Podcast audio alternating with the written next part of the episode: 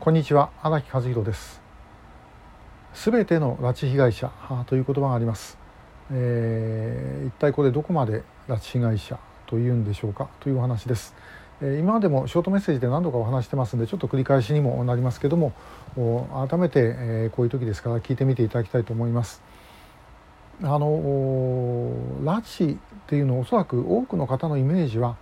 日本海側の海岸を歩いてたらば突然、えー、襲われて袋にかぶせられてで、えー、ゴムボートに乗っけられて、えー、連れてかれるというイメージがあるのではないだろうかなと思うんですね。実際そうでしょうか？いやそういうのもあったと思います。あったと思いますけどもごくごく一部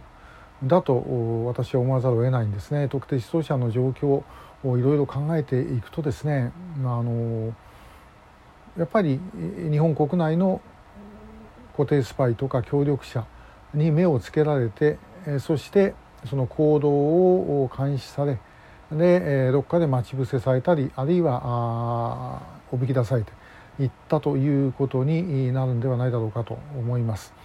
であの今の政府認定の拉致被害者17人、えー、プラス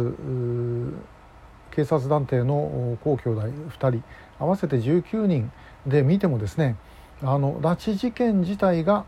その本当に海岸線でいきなり起こったと思われるケースというのは実はほとんどないです。で、えー、みんなやっぱり狙われていたでもちろん連れ出される時はあのヨーロッパ拉致以外はですね、えー、海岸からなんですけどもそこに至るまでというのはあもう決して、えー、偶然でも何でもない、えー、ということなんです。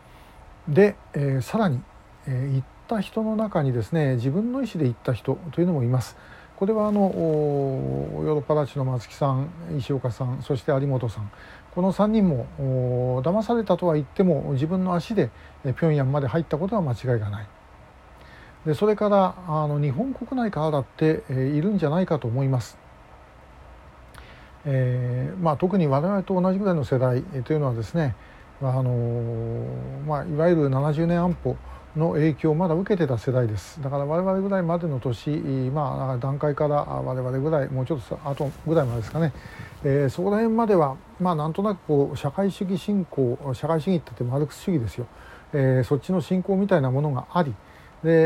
えー、70年代というと、まあ、今の人にはちょっと信じられないでしょうけども北朝鮮は発展する社会主義国。で、えー、韓国はえ、軍事独裁の暗い国っていうイメージがあったんですね。ですからあ例えば、えー、ちょっと北朝鮮って行ってみない、ね、なんか関心のある人に対してですねちょっと北朝鮮行ってみない、ねえー、一月ぐらい、あのもうただで、えー、見学させてあげるよと。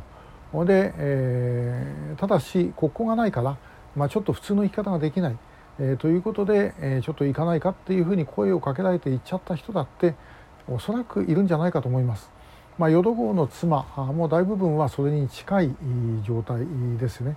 えー、ですからあの行って帰れなくなったという人もいる。でそういう人を拉致だというふうに言うかと、まあ、言いますもちろん。これはだからヨーロッパ拉致の3人が拉致である限り同様にして向こうへ渡った人というのは騙されたにしてもやっぱり、えー、帰ってこれなくなったわけですから、えー、やっぱり拉致ですよね。でその時にじゃあ北朝鮮の工作活動に協力したと例えば場合によったらば北朝鮮の工作員になってですね日本に入ってきたということがあったそういう人はどうするのかということですけどもこれも拉致被害者です。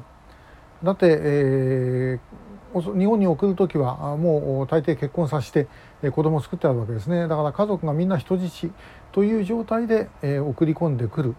んです。ですからあもうそれはもうやらざるを得ない緊急避難ということになります。だからこれも拉致というふうに考えていくとそうするとですね今度は在日の帰還事業だってやっぱり拉致に少なくとも準ずるものであるとは言えると思います。で前にもお話ししたあの朝鮮大学校の学生に185人を北朝鮮に送った事件ってありますけどこれなんかですねやっぱりこれも拉致にかなり近いというふうに思いますし同様のことを個別にも間違いなくやってます。我々のリストだって在日の人何人もいます、えー、そうするともうどこまでが拉致だか分かんなくなっちゃうんです。でじゃあどうするのかじゃあ全ての拉致被害者って簡単に言いますけども